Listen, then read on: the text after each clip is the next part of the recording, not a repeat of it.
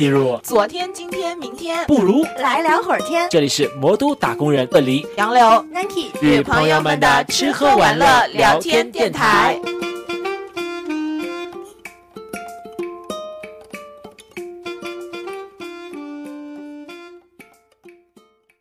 Hello，大家好，欢迎来到本期的来聊会儿天，我是杨柳。我是鳄梨，我是 Nike，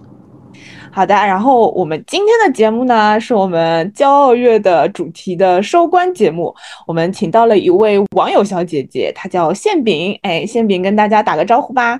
好呀，大家好啊，我是馅饼，然后我是最近刚刚成功跟妈妈出柜的一位网友，嗯，哇哦，哇哦，我们来欢迎一下，掌声，欢迎一下，欢迎一下。一点然后掌声，对，然后她的声音真的好甜啊！我们在这个嗯频道都已经很久没有这么甜蜜的 声音出现了。我们今天，我们今天也稍微就是甜蜜一点，好吗？我们的声音。嗯，然后，嗯，之前的话就是我们有经过一个比较简短的交流嘛，就像前面那个小姐姐自己说的一样，就是她是一个对自己的性气性向很自洽，而且最近也收到妈妈祝福的一个幸福的女生。所以呢，我们就说想请她来到我们节目一起聊一聊，就是自我认同这一块的话题。啊、然后我们首先的话，是不是可以上来先说一下，你是在什么情况下发现发现自己的性向可能有点属于少数派这样子？呃。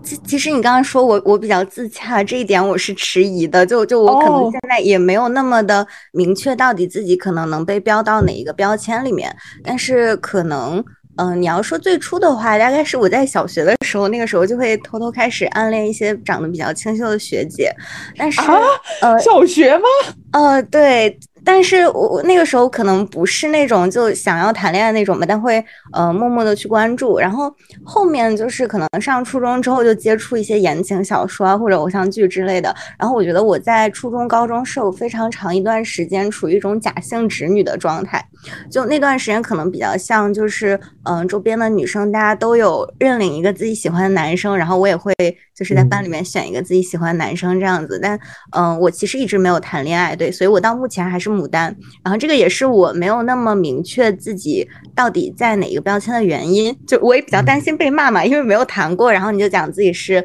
呃，就是比如说我是 bisexual，还是我我到底就是一个呃纯血拉拉之类的，就我觉得这个标签可能我会等我自己真的去体验过爱情之后，我才会有一个明确的答案吧。所以我目前就是其实，呃，如果说喜欢或者之前有过。呃，像是约会那种关系的话，可能确实男生和女生都有。嗯，哦，哇，那我想嗯首先问说，你小学的时候喜欢那种学姐是，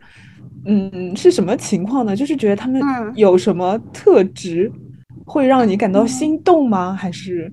我发现我喜欢的都是其实比较中性的，然后会比较少年感的那种。嗯，踢啦就干踢啦干哦净净的踢啦！是的，嗯，是的呢。哦，嗯，我发现但是就是如果是有少年感的男生呢？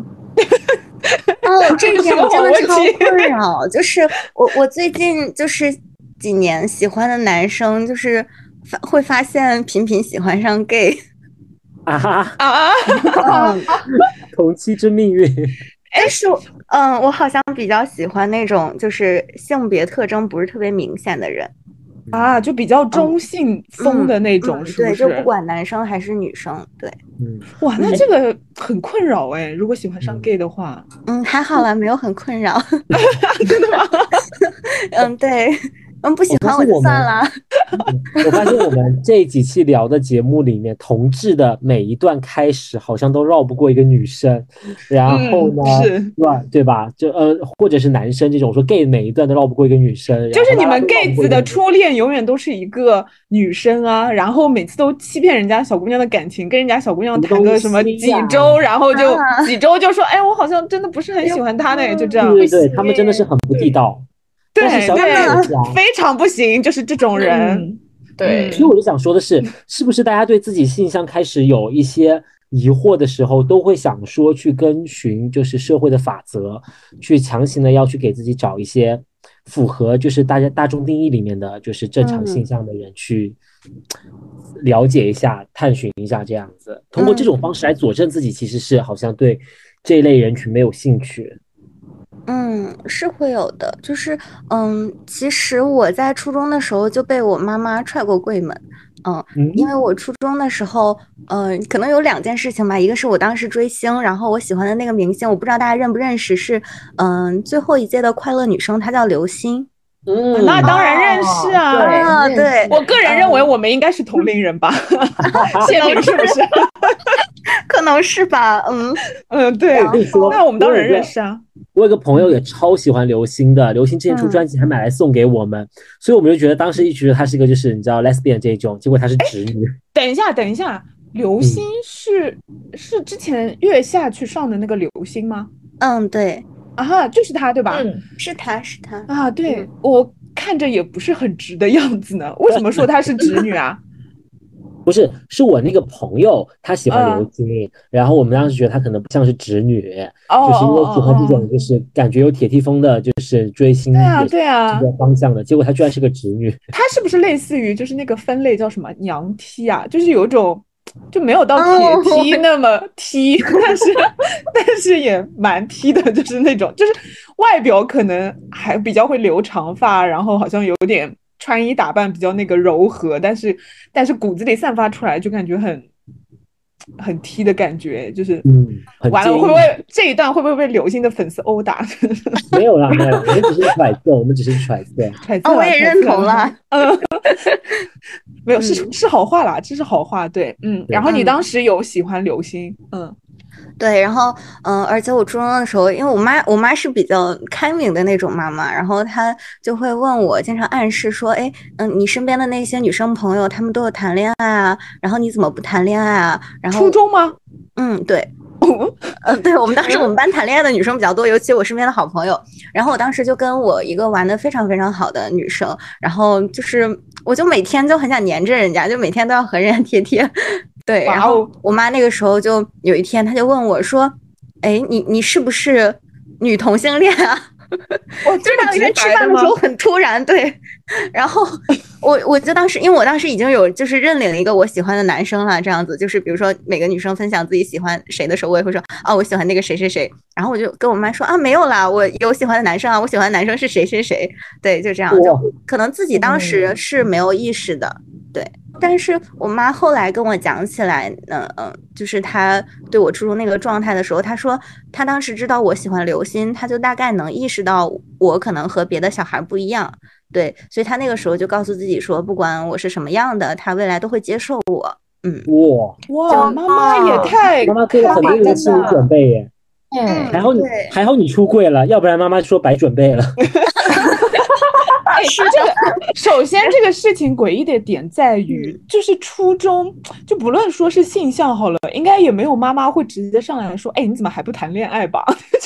嗯，我我我我常常觉得，就包括我后来的，呃，就是呃女性意识的觉醒，嗯，其实很多也是受我妈妈的启蒙。就我妈妈她可能没有读过那么多书，她没有那么多的理论依据，但是她还是一个就是。呃，行为上或者说有一种原始的本能，让她是一个很独立，然后很嗯前卫，很愿意接受新思想的一个女性。嗯，哇，好棒哦！超酷的，真的。想象一下那个画面，妈妈吃吃饭说：“ 你不会是女同性恋吧？” 这个画面也很荒谬。你知道最荒谬的是什么吗？时隔多年之后，谢敏出柜之后，妈妈终于松了一口气，我再也不用担心了。我就说，妈妈说，我就担心他喜欢男人。真的，我我妈我妈应该就是我这么多年不谈恋爱，我自己还蛮困惑的。然后我妈可能就是看着我就就觉得啊，这个傻孩子还没有意识到自己是拉拉吗？妈妈说，妈妈说一定要找一个软软的女生，臭男人走开。嗯，哦，OK。你后面知道说自己好像是喜欢女生之后，你会担心家庭的因素吗？哦，我会，我会。那你妈妈既然已经这么开明了，你觉得妈妈开明的话，那你就不会长松长松一口气这种嘛？就会觉得哦，没关系，反正妈妈也知道了。妈妈好像之前也怀疑过，也没有说过什么重话之类的。真的就是我我自己是对我妈妈后来的那个感情，是我觉得我很愧疚，就是因为我发现她嗯。通过那么多他平时对我的照顾啊，或者他对我的表达，然后去展现他其实很信任我，但我好像一直都不是特别信任他。就其实我之前上高中的时候，有一段时间我就对于就是性少数非常感兴趣。虽然我那个时候自我认同是直女，但是我会找一些就论文啊，比如说呃，就是有一些论文会讲说，呃，同性恋是携带在基因上面的。那同性群体如果都不生孩子的话，这个基因是怎么遗传下来的？对我当时就会看 类似这样的一些文章，然后我就会跟我妈学术啊，去讲，对对对，就呃，我我我经常讲，我是一个先知后行的人，就我先要去学习很多理论，然后这个东西才会指导我日常的一些决策。对，然后我就在高中的时候会跟我妈妈去。呃，分享这些东西，然后我妈也都非常开明。然后我妈在高中的时候会陪我看《奇葩说》，然后她当时最喜欢的辩手是姜思达，对，然后对，所以我觉得我我，但我不知道为什么后来在我就是嗯嗯工作之后，然后我开始有喜欢的女生了之后，我仍旧非常没有安全感，甚至我有一段时间，我晚上会做噩梦，就是梦见我回家跟我妈妈出柜了之后，然后我妈妈把我关在家里不让我。回上海了，那 为什么你会有这种想法呢？明明就是妈妈也是很开明的妈妈，就会认同吧？对我，其实这件事情我也觉得，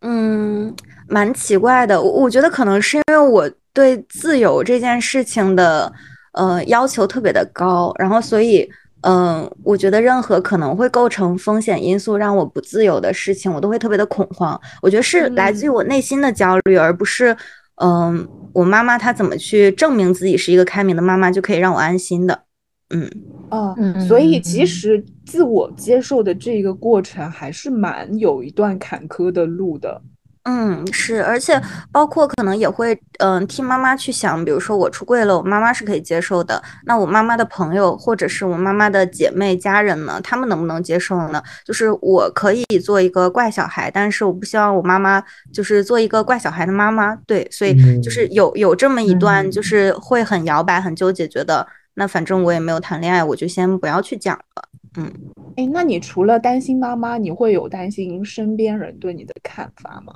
哦，身边人还好，就我们公司氛围还是蛮好的，所以在公司的话，嗯，我也不会刻意的去隐藏。哎，其实我还是觉得那个点，所以就是现在大部分的人可能，呃，特别像。我们在大城市生活，身边的朋友什么的接受度还是挺高的，但其实大家最害怕的还是家人，是吗？就是觉得嗯对他们不好交代。嗯，是，我觉得，嗯，家人应该是大多数人都会，就是最软肋。嗯，是，真的是软肋。嗯，你说那个姐姐，那个是什么星座的馅饼？我呀，你们可以猜一猜吗？我谢谢你，这什么 中间突然插一个这个问题，因为也会跟这个相关啦。其实就是有一点，嗯，这怎么猜啊？我我我猜不出，这就是我们这只有二弟可以吧？是巨蟹吗？我是巨蟹呀，对吧？啊，这是怎么猜？这是怎么猜出来的？因为他很在乎就是朋友的看法以及家人的态度啊。哦，可是我也很，可我也很在乎家人的看法啊。但是就是你，你可能是另一种吧。就是大家在乎的点不同。嗯嗯，怎么？那你能举出一个例子，说这个星座是完全不在乎家人的看法吗？什么星座？我觉得双子会不在乎，射手跟双子。有谁？你认识的哪个朋友是双子？嗯，有啊，就是那个，就是就是未婚先孕，然后。然后什么就是又突然想离婚的这一种，就家里怎么劝都劝不听的这一种都有啊。哇，就是双子座呀，就是思维很发达这种。所以我觉得这个星座其实对大家出柜或者是性向，我觉得还是有一定的怎么讲意义的在这里面，就可以看到就是个性，普世的个性是什么样。是是巨蟹座会比较多吗？对啊，他会想的比较多嘛。所以尤其是在这种这样子一个环境之下。他可能也不会说去选择出柜，或者是正面自己的性向这样。哦，以上以上言论那个全都是恶离个人的想法、个人观点、个人观点，不代表科学依据，没有科学依据。哦，不过这个说法蛮有意思的，因为我妈妈也是巨蟹座，我在想是不是我们两个互相都为家人考虑，然后就抵消和中和了。嗯，no no no，我觉得你妈妈不是因为巨蟹座的原因，嗯你妈妈是个腐女是不是？妈妈爱他啦，可以接受这种很新很新的思想。对啊，你像哎不容易不容易我还就是总总是说我爸妈老古董嘞。啊，我我爸妈就不要说了，真的，他们现在还是一种就是你要女生要赶紧结婚嫁人，结婚嫁了人之后，这个家就得你包办那种那种想法啊。大部分妈妈现在听到同性恋三个字都会红着脸躲避呢。啊，我妈、我妈不知道世界上不知道有同性恋这个东西，这个应酬，我妈我妈应该不知道还能男人爱男人，女人爱女人这件事情吧？哦，那我我妈妈会稍微好点，就毕竟她是那个哎，就之前那个什么《陈情令》都看过的人。你妈看完了《陈情令》，她有发现里面男人爱男人这件事情吗？她应该也没有吧？啊，她 OK 的，就是她完全知道，甚至我觉得她有在偷偷的刻了。那也是，那也是挺好的了。那谢你妈妈看腐剧吗？没有，就是他没有没有看哎。妈妈偷偷看了，妈妈偷偷晚上打着手电筒看耽美小说。对啊，她偷偷看，我怎么知道了？妈妈经常晚上偷偷打着手电筒看耽美小说。嗯，磕的很开心。是有怀疑过我妈妈是不是可能她也有点呃双双性性恋的恋取向？哦，我跟你讲，我刚刚想说又不敢说出来，我就觉得就是妈妈在引导你。哦 你们 对，我觉得也有可能，嗯，而且我也可以接受，嗯，嗯，多好呀，嗯对不对？是怎么看出来的了？因为一直在鼓励啊这件事情啊。因为因为我在想，如果他自己没有亲身的经历的话，他为什么会在我那么小的时候，嗯，就会发出这样的疑问？因为他为什么会自己去探索这件事情呢？嗯，对啊，有道理，嗯，那妈妈也有一段什么自书一样的感人过往。说不定会有。OK OK，我也可以就是呃，就是母女夜聊的时候，说不定可以深挖一下。对，我们收，我们收好吗？妈妈已经在狂打喷嚏。好，那我们回来就说你前面其实也是内心蛮忐忑的，就是一直有在嗯焦虑这个事情。那是什么时候开始说好像有点放下焦虑，或者说不再焦虑？哦，嗯，是是因为就是我我我我今年开始非常的想谈恋爱，嗯，然后呃，我是最近呃，就是嗯、呃，怎么说呢？生活中就遇到了一些人吧，然后我我就发现去年可能就是关系比较好的一个女生，然后她呃，她今年已经不喜欢我了，但是她今年替去年的自己跟我表白了，嗯啊，哦，嗯，对，然后嗯，我就会发现好像说就是。嗯、呃，我之前是那种可能情窦开的比较晚，就我没太开窍，就我比较难看出来别人是喜欢我的。嗯，就不管是男生喜欢我还是女生喜欢我，然后今年开始有意识的关注这件事情之后，发现哦，好像确实身边是有一些机会可能开始恋爱的。然后嗯，我就会觉得说，如果我真的认认真真的想要去就是面对自己的感情，面对自己的取向了，那我可能要。就是对自己和对未来的关系负责一点。然后这次回家，因为嗯，可能就是头脑一热吧，我觉得聊着聊着，呃，就是话就聊到那儿了。然后我就跟我妈说：“哎，其实你知道吗？我可能男生和女生都喜欢。”然后我妈就说出了她那段什么初中的时候就已经怀疑过啦。然后嗯，她说现在的话，她也是觉得嗯，她不想为难她自己，她也更不想为难我，所以她无所谓。哦，嗯嗯，是在一个什么样的情况下？就是就是闲聊，大家坐在沙发上闲聊这样子。嗯，对，我就跟我妈说，我今年想谈恋爱了。然后我最近身边遇见了几个同事，我先讲的男生，然后我就话题一转，我就说其实我也喜欢女生，然后我就想讲那几个女生的朋友，对，所以我就嗯自然而然的说了。就我就觉得，如果后面我遇到感兴趣的女生的话，我也可以非常坦然的去，呃，就是尝试去接触。嗯，我心里面就不会有一件，呃，一直放不下的石头了。嗯，哦，嗯那妈妈当时有没有给你什么建议呢？嗯嗯，没有给什么建议。呃，你哦，你是说谈恋爱找什么样的对象这种建议吗？对啊，知道说你可能男生女生可能都可以，他当下有给你什么就是意见之类的吗？就是说，我觉得他还是基于我会找一个男生的那种假设，呃，会说你要找一个对你好的啊，找一个人品好的，嗯，嗯，嗯，就是很普通的建议。对啊，就是呃大道理谁都懂的那种建议。所以你内心的话，你可能还是倾向找男生，还是倾向找女生？呃，我最近啊，就是嗯，哎呀，看来有情况，这一笑。没有经历了一个大无语事件，我真的经历了一个非常非常无语的事件。就在我说那个呃女生替去年的自己跟我表白之后，大概一两周吧，然后嗯，呃她跟另一个男生在一起了。啊，然 后然后有一天就是我们三个人吃饭，她和她的男朋友以及和我，然后当下你知道她那是她的男朋友吗？嗯她说了，天呐，然后然后还跟你一起吃饭，对，因为我们三个是同事。办公室恋情真的。修然后我觉得当时呃，最令我心痛的一件事情就是，她应该是在哄她的男朋友吧。她说，嗯，她工作之后就从来没有遇到过心动的人啊。然后他说这个哦男生是他的第一个 crush，然后嗯，我当时真的非常难受。然后他说这句话的时候，我就盯着他的眼睛，他的眼都没有眨。哦，Oh 流下泪来，天呐！嗯，对，就所以我最近呢有点怄气，就是在接触男生这样子。嗯。他当下哇，太过分了！就是嗯就是前一周还在跟你告白说，就是我之前有对你心动，然后后一周就带着男朋友跟你一起吃饭，天呐，嗯，还还当着你的面说那男生是他第一个心动的人哦。嗯，对，就是，嗯，我还蛮困惑的，但我我我可能想说，他是不是觉得和女生心动和和男生心动是两件事情，可以分开去 处理？对，哦天呐，嗯有可能你这么说的话，好像也有点道理。嗯，对我我觉得就是我有安慰到自己，就是你是我第一个心动的男生，是这个意思。嗯也可以。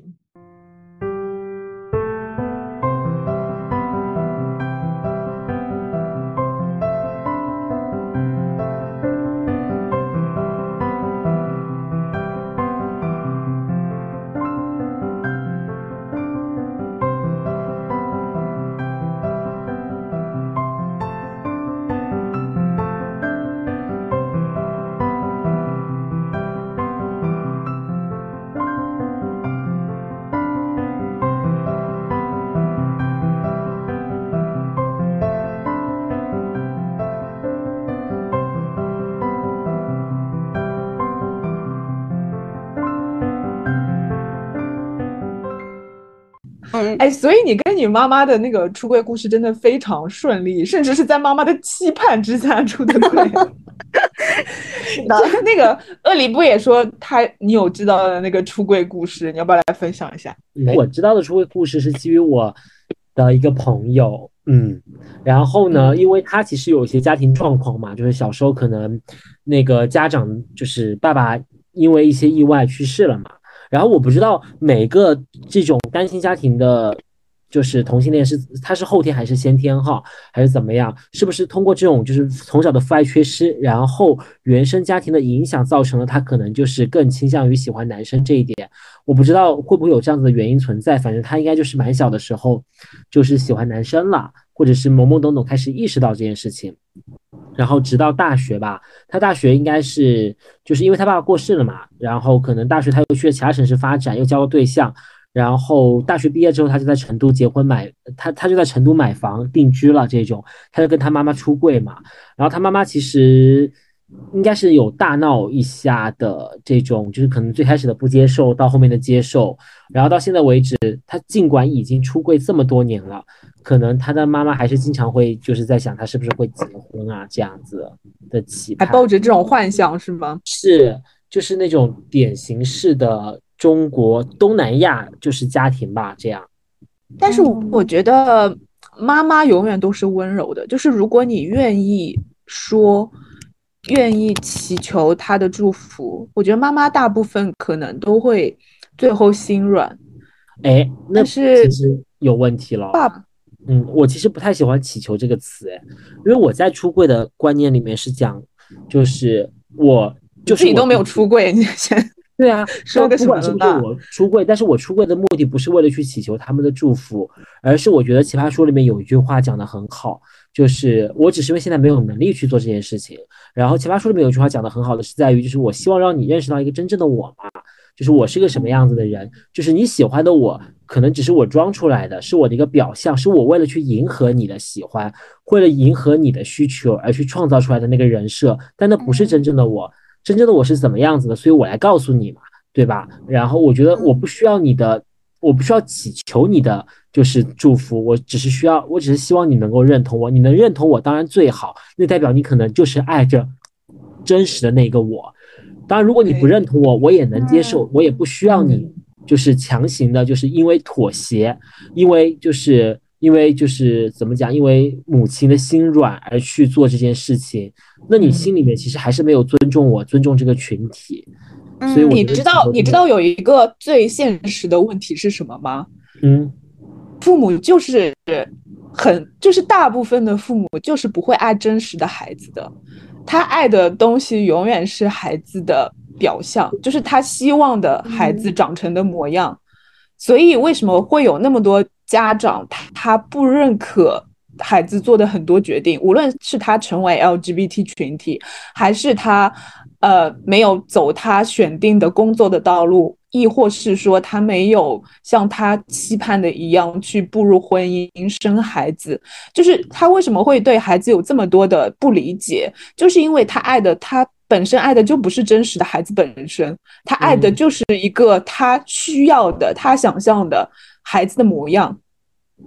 我觉得就是东南亚家庭就不会沟通嘛，不会说像馅饼就是这么幸运。就是你的妈妈可能是真的很爱你，她不会接受你任何一种形态、一种样子、一种自我的就是意识，她尊重并且去给予最好的支持和引导。所以我刚刚想说的就是，你跟你妈妈出柜之后，妈妈有给你什么建议没？我觉得站在这样子的角度来想的话，那我也其实因为没有出柜嘛，所以我很也很想去感受到这样子的，就是正。这反而是正常生活、正常正常家庭应该有的生活里面的模板。然后，那如果我跟我母亲出柜，你猜他会告诉我什么？他不，他不打打到我半死。我我 我大概。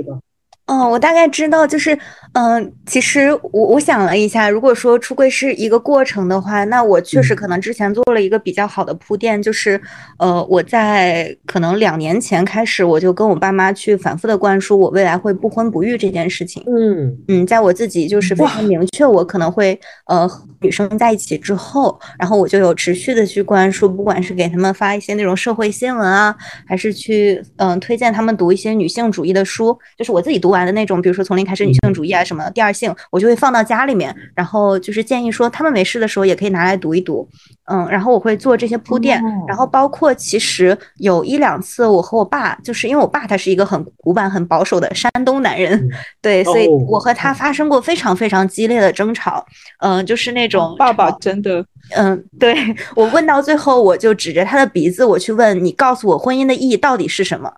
然后。他就哑口无言，然后最后就扶着额头跟我说：“他说，嗯，我们那一代人确实没有你们这一代人想的那么清楚。”然后他就会用一些比较茶艺的方式，后面就反复的去跟我说，就说：“嗯，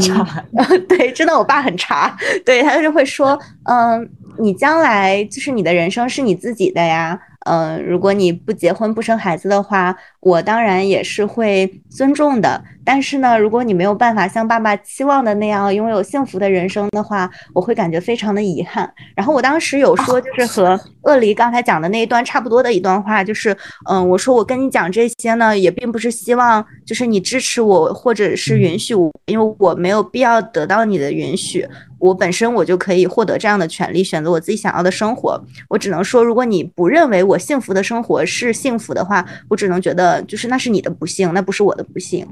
嗯，所以我也是用很冷酷、很冷漠，包括争吵的方式。去嗯做了关于不婚不育这件事情的铺垫吧，所以我觉得他们后后面，因为我还没有跟我爸出柜哈，但我妈接受起来这件事情是没有什么压力的。然后，但是我之前讲到不婚不育的时候，我妈会有跟我聊，我觉得她最大的嘱咐其实关于养老，嗯，嗯，就比如说他会开始给我买保险啊，或者让我自己也去呃计划一下存钱，然后包括自己的工作怎么规划，然后包括我未来有去海外生活的打算，然后我是通过留学的方式还是通过工作的方式，就是他会嗯给我这方面的建议，让我尽早的开始去做规划，然后这样的话他也会放心，说我在老了之后，如果真的就是呃孤苦伶仃，然后没有孩子的话，嗯，我的医疗啊，然后我的养老他该怎么去处理，嗯。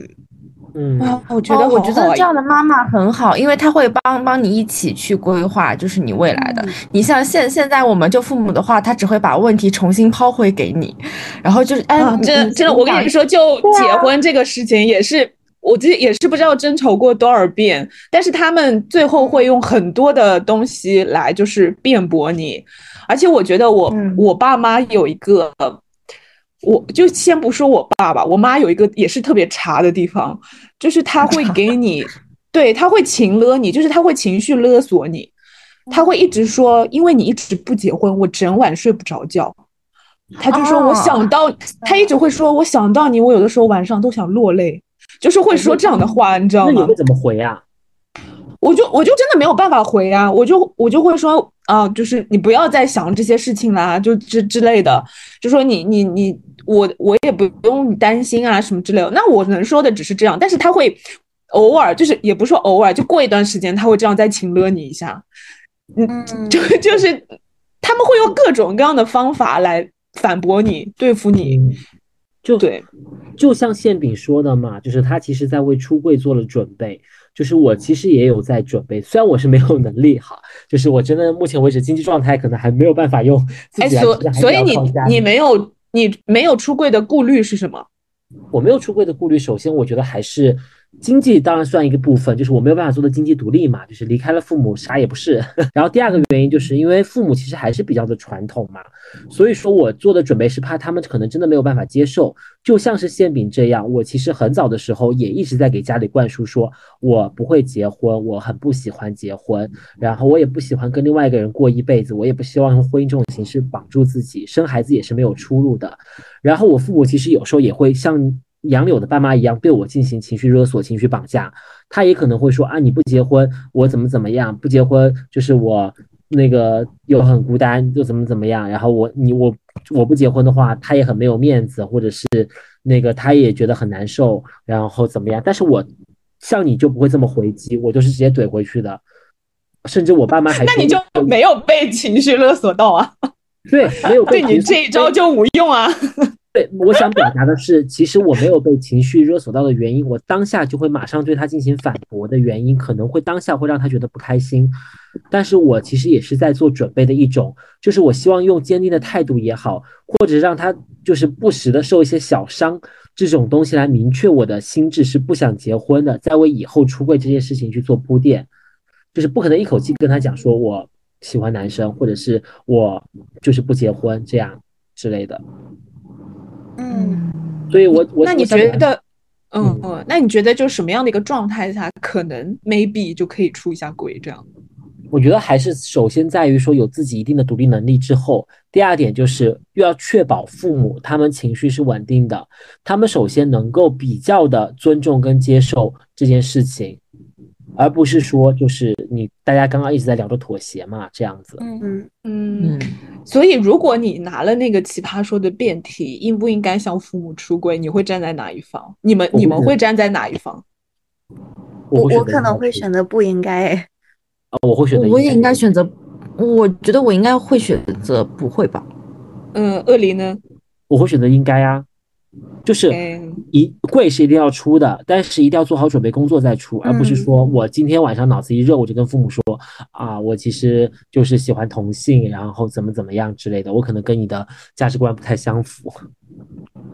嗯嗯我选择应该的基于是每一个人都应该尊重自己，是对自己的尊重了。就是同性恋它不是一种疾病，也不是怎么样。就像说我前段时间在泰国嘛，看到就是都是那个彩虹旗，都是彩虹大道，怎么样？我是觉得观念是可以培养的，只是他这代人培养不了。但这件事情肯定不是错的，一定有人在支持你。你要尊重自己，你要先从尊尊重自己开始，就是把柜门大开嘛。那你们不出柜，那那个那我很好奇馅饼哎，就是你 Nancy 不出柜也就算了，我一个已婚的人说怎么我就一种算了观点，因为对，其实我我就是有想过这个问题，因为我身边有太多朋友，我有见识到他们的家庭，就是我觉得完全不具备出柜的条件。我非常认同恶里你说的，就是你自己的人生就是自己的人生，就是要柜门大开。对但我觉得柜门大开可能就呃局限于，比如说我的话，我觉得同事啊、朋友啊。呃，然后或者是未来生活中遇到的那些人，因为这些人是我们可以主动选择的，嗯，就包括我们自己的身份认同，我们未来的生活方式，我们生命的状态，也是我们自己去选择的。但是我觉得父母他不是我们主动去选择的，因为我有认识我很好的朋友，就是他自己其实就有呃双向情感障碍，然后他的妈妈也有一点双向，就是他如果出柜的话会。嗯，甚至会对他妈妈或者他自己造成生命的威胁。嗯，对，所以我就在想，确实有一些情况下，可能，嗯，就是敞开自己的那个范围，它就是不能包括这个不是由我们主动选择的父母。嗯，嗯所以我就会想到这种情况下，那真的也没有必要那么敞开，就可能会有一部分小秘密在一部分人的心中吧。嗯嗯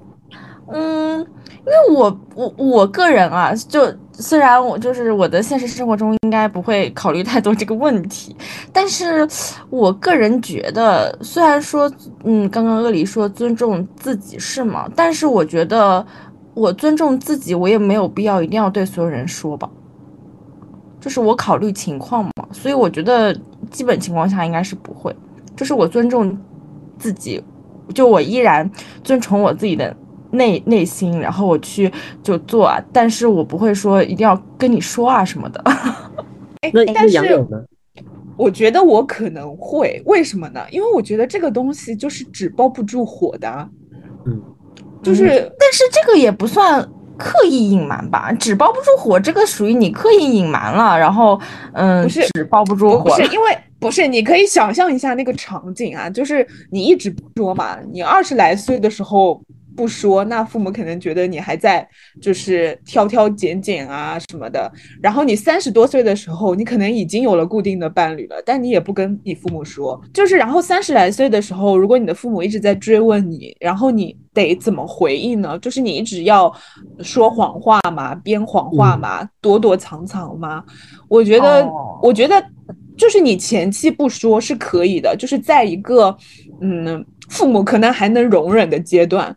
然后但是如果你真的到三四十岁了，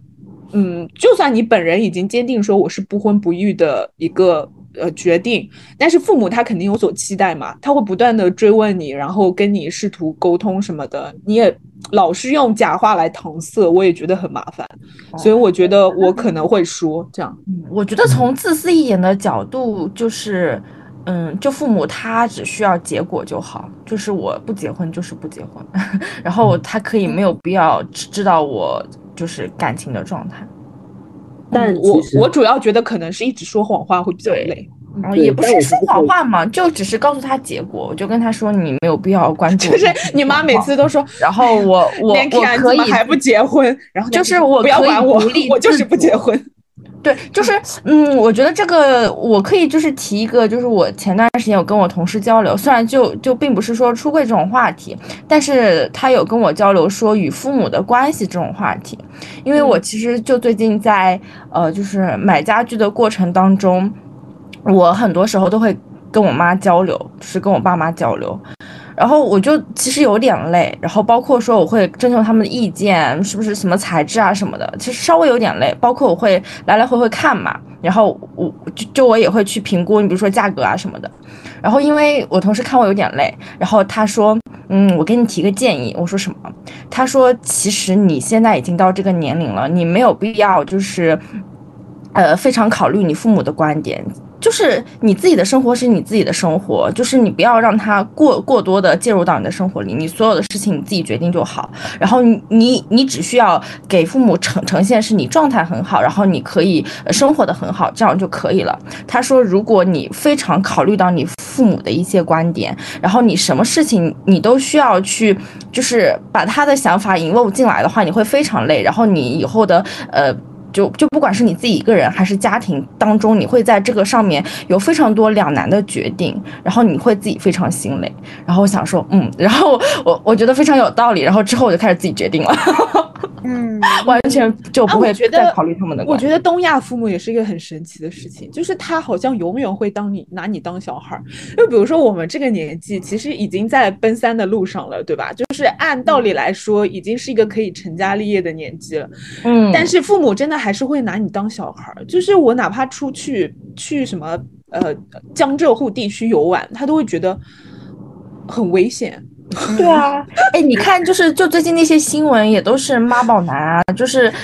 男明星出问题了，都是妈妈出来解决的呢。就是他一直还会拿我当小孩儿，对我叮嘱一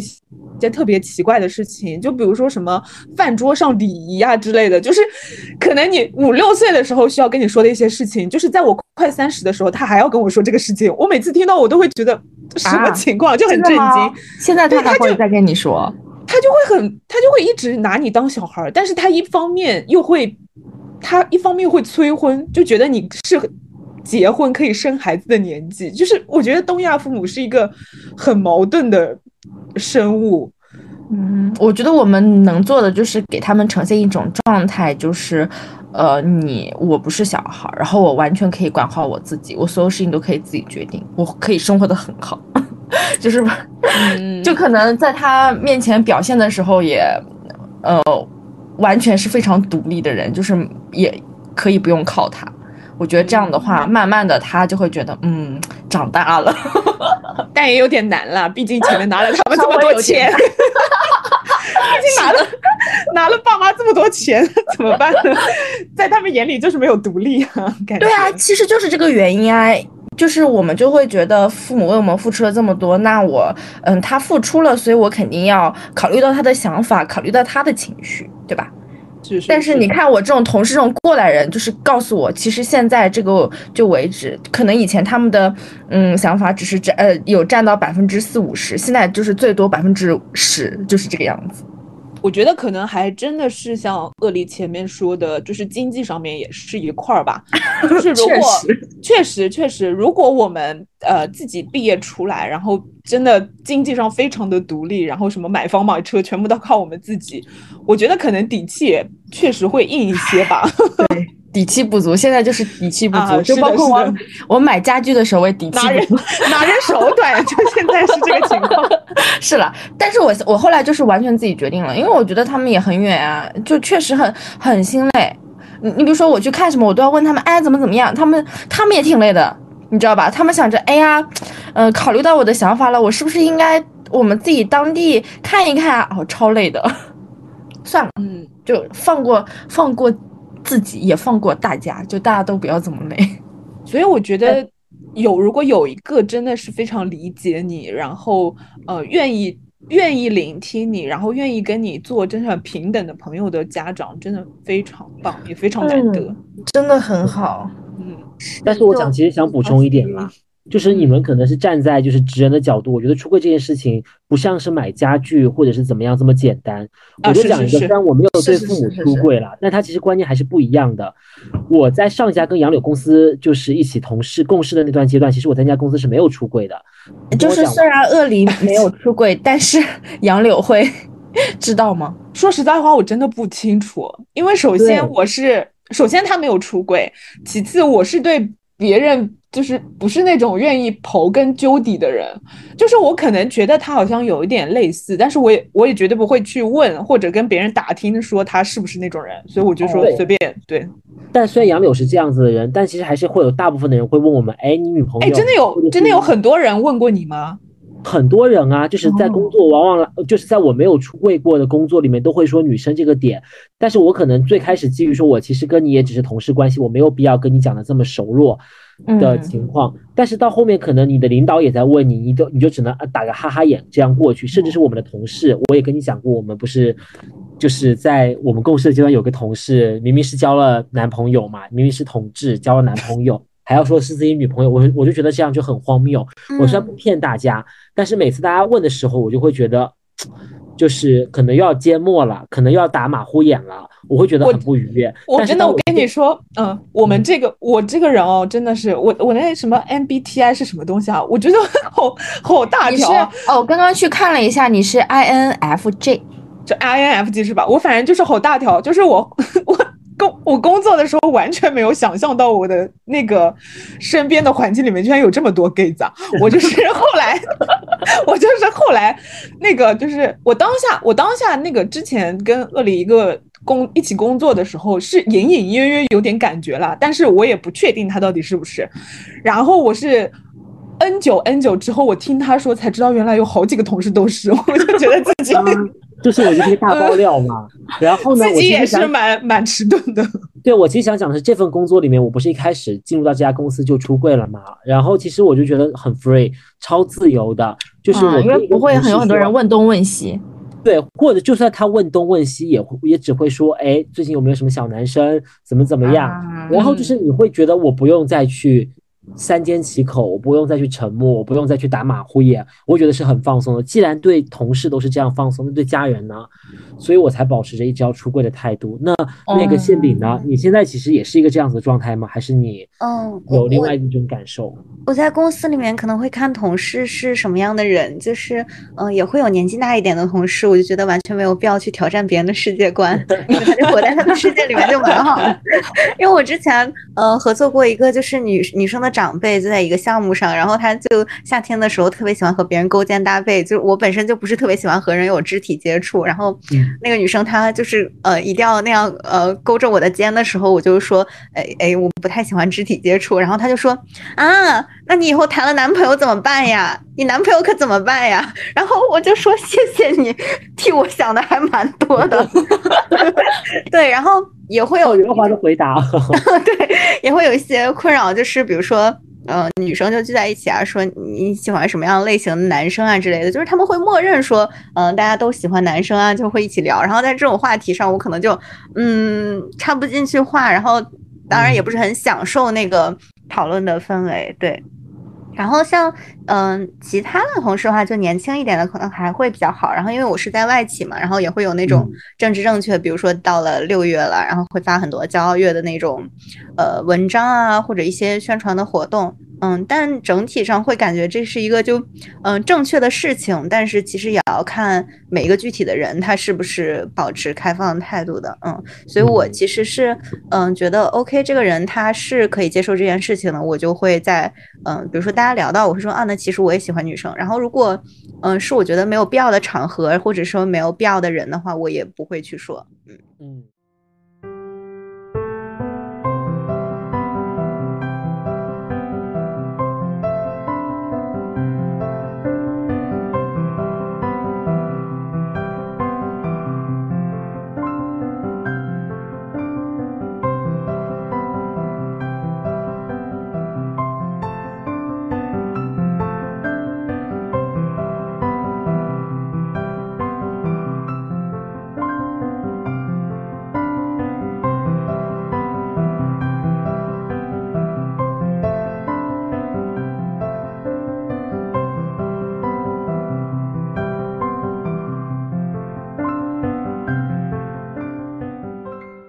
我和就是嗯，今年那个就是去表替去年表白那个嗯同事，我们俩去年还一起旅行来着，啊嗯，是无事发生。那你们去了哪？啊去的很很远的地方，去的就是呃玩了七八天吧，在云南那边。嗯，真的，哎就有一点错过那种感觉。对，不会觉得很哦，遗憾。还好还好，就是讲真哦，我现在真的觉得错过就错过吧。就如果真的在一起，可能现在会受伤更深。他说我从来都没有心动过任何一个同事呢。所以他也可能是摆，就是那种嗯，他有跟我讲过，他是摆，就是他嗯都会喜欢。哎，那我这么觉得的话，我觉得 buy 的概率就会很高啊。就大家，嗯，我觉得现在的啊，对啊，我觉得大家现在就是对于比如说，就是好感吧，就比如说有一个小姐姐，她特别温柔，然后就是对你很好，你也很难不心动吧？就是会觉嗯得哎，她很好，就是这样子。我觉得很多人我也不懂就是大家对一定要固定吧。对大家对拜的概念是什么？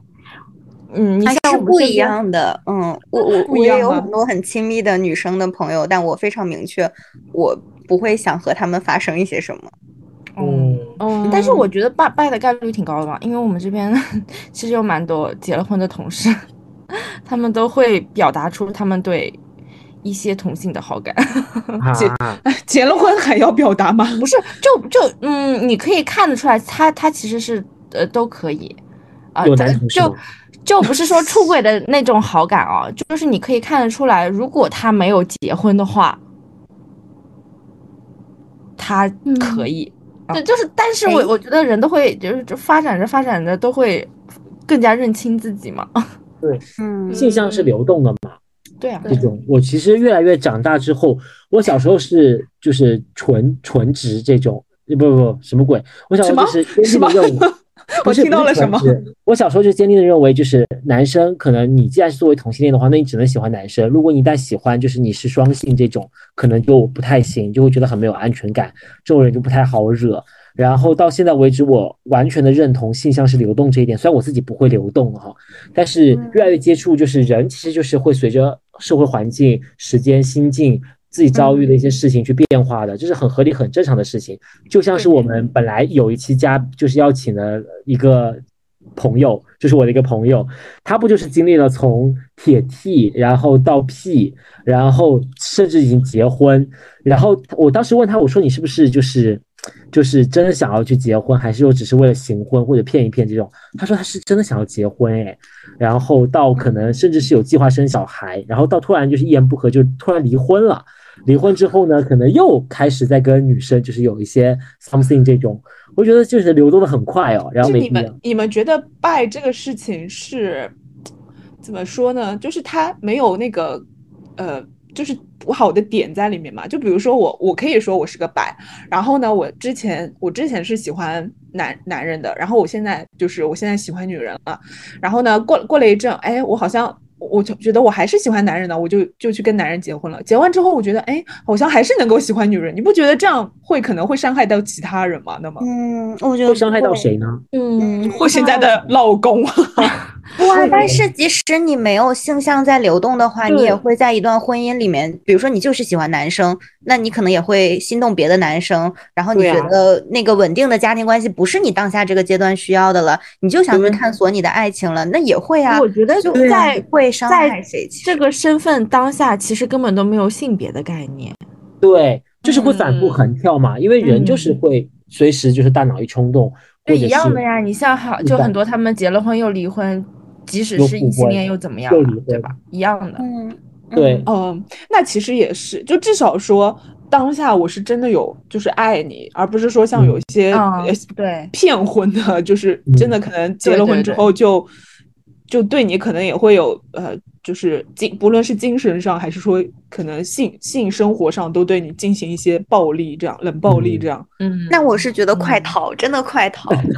对我是我是真的，我觉得我有一个比较好的一点就是，嗯，我我不会喜欢不喜欢我的人，就别人一旦不喜欢，我会就是迅速下头。嗯不强啊求，不强求。啊，嗯嗯，我也是，我受不了别人对我就是。我我受不了我热脸去贴别人的冷屁股，啊，我也是我，也是，嗯嗯，天呐！所以比如你们两个说，我觉得是这样子的，但是正品是这样，我就觉得很 很就是你以为他会跟你一样是那种穷追不舍型的是吗？对，就是我我是发现我我虽然就是很很很有感性的一面，然后我也会就是蛮像一个太阳一样去普照大地，普照每一个人，然后但是呢，就是在爱情这方面，但但也可能是我后天习得的吧。嗯，就以前也倒贴过，但我觉得那个样子就很不体面，很没有尊严，所以我现在就是一旦遇到这种情况，我就会快速撤退，就是快跑，嗯剪刀手跑嗯跑路。快跑，对，是的，嗯我觉得这是一个自我保护的机制。然后，即使你是那种比较感性啊，比较容易上头，很难去忘掉一个人的话，我觉得这个也是可以靠后天不断的锻炼你的理性脑，然后去习得的一种保护机制。嗯，嗯，嗯嗯，挺好的。反正呢，我们也祝就是那个馅饼小姐姐早日能够嗯找到如意称心人。脱单成功。好呀，那个“郎君”两个字马上就收回了，你知道吗？谢谢你。然后今天的话，就是跟馅饼小姐姐聊得非常的开心。然后对，然后我们也一起探讨了一下，就是关于呃性向流动以及说出柜的这件事情。我觉得，我觉得就是真的还蛮羡慕说，呃，他的妈妈是一个非常开明的，对，然后愿意就是呃怎么说呢？非呃非常的能够敞敞开自己的心扉，然后来跟啊孩子交流的这样一个妈妈，对，所以然后嗯，我觉得无论就是大家遇到比如说出柜的问题，亦或是其他的事情，就是在能够嗯尽量的让父母安心的情况下，可以大家也尽量的多沟通。对吧？我觉我觉得也不是说就是一定一定要说，或者说一定不说，但是是让一个以一个就是大家都好的一个状态，可能就是最好的。嗯，当然其中可能免不了伤害，我觉得对。嗯，好好的。然后就是，如果大家对于今天的节目有任何自己想说的事情，或者说你也有你的出柜的故事想要跟我们分享的话，可以在评论区告诉我们。然后本期节目的话就是这样了，非常感谢大家整个六月来收听我们 LGBT 相关的专题节目。然后这也是我们呃播客第一次做一个比较长期的系列节目。然后我也希望的话，我们后续的话会有更多有趣的主题，然后呃带给大家啊，欢迎大家来继续收听。好的，本期节目就是这样啦，我们一起拜拜，拜拜拜拜。多收听哦，铅笔，拜拜，拜拜。等你，回来带我们去拉吧。天哪，天哪，我社恐了。就算那爱已如潮水，昨天太近，明天太远，默默聆听那黑夜，晚风吻尽荷花叶，任我醉倒在池边。